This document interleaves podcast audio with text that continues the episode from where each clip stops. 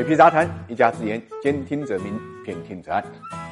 天上不会掉馅饼，比特币呢不会天然生成。那么比特币是怎么发现的呢？比特币就是靠挖矿发现的，而挖矿最消耗的就是电能。所以长期以来啊，这个话题呢一直我们都回避不了，就是比特币的诞生其实就是呢能源的大量的消耗。最近啊，内蒙古呢已经表态了，将于四月底呢正式关闭所有虚拟货币挖矿的项目。与此同时呢，还提出了合理有序控制数据中心建设规模严。近的新建的虚拟货币挖矿项目，这个消息一出呢，相关话题就上了热搜。一方面，内蒙古这个做法是为了贯彻落实党中央、国务院关于能耗双控的决策部署；另外一方面，也是内蒙古呢多年来对虚拟矿币挖矿清理整顿活动的延续。一直以来啊，因为内蒙古呢地广人稀，风能丰富，充足的土地和便宜的电价，使之成为了虚拟货币挖矿的主要阵地之一。所以，二零一七年开始，内蒙古呢已经开始了对这个行业。的整顿，虚拟货币挖矿耗费电能啊，早已经是一个全球性的话题。一直以来呢，大家呢都关注这虚拟货币的价格，却忽略了它对环境的污染。之前剑桥研究人员公布的比特币耗电指数显示，如果把比特币视作一个国家，它将位于全球耗电量最大的前三十国之一。比特币挖矿的年耗电量大概是一百二十一点三六泰瓦时，一泰瓦时为十亿度电，这个量是非常惊人的。这个数据已经超过了阿根。阿根廷、荷兰、阿联酋的一年的耗电量，逼近挪威的耗电量。如果把这些电用在全英国的热水壶上，足够全体英国人用上整整二十七年。这还只是比特币一种虚拟货币的挖矿耗电量。目前全球呢已经发行了有上百种数字货币，可想而知，如果继续挖矿下去，耗电问题有多严重。那么，虚拟货币挖矿为何如此耗电呢？首先，我们要知道，虚拟货币网络的计算机需要不断的进行计算，平均每几分钟呢产生一个区块。获得新生区块的用户可以赢得一定的数量的比特币，这个过程就被称为挖矿。一方面，矿机的算力越强，挖矿的速度越快，挖到虚拟货币的概率呢也越高。如此一来，投资者自然会购买更多的矿机，让它呢长时间运营。在这个过程中间呢，就消耗大量电力。另外一方面，这和我们普通电脑同时运营很多软件的道理是一样的，运转多了，用电量就大。挖矿呢，就是利用专业的矿机运算固定算法的数学难题，确认交易，保证整个系统安全。运算量大，噪音也就大，耗电量也就大。其次，为了确保整个系统的安全，虚拟货币会通过消耗大量的电能，让公祭的成本高过了公祭收益，从而达到呢确保安全的目的。这就类似于人民币防伪的思路，通过提高造假币的成本来防止造假。所以，一个矿场一天的耗电量真的是不能小看。对于虚拟货币的炒作，水皮一直提醒，它本身就是个巨大的泡沫。现在来看，对于环境污染也是一个巨大的问题。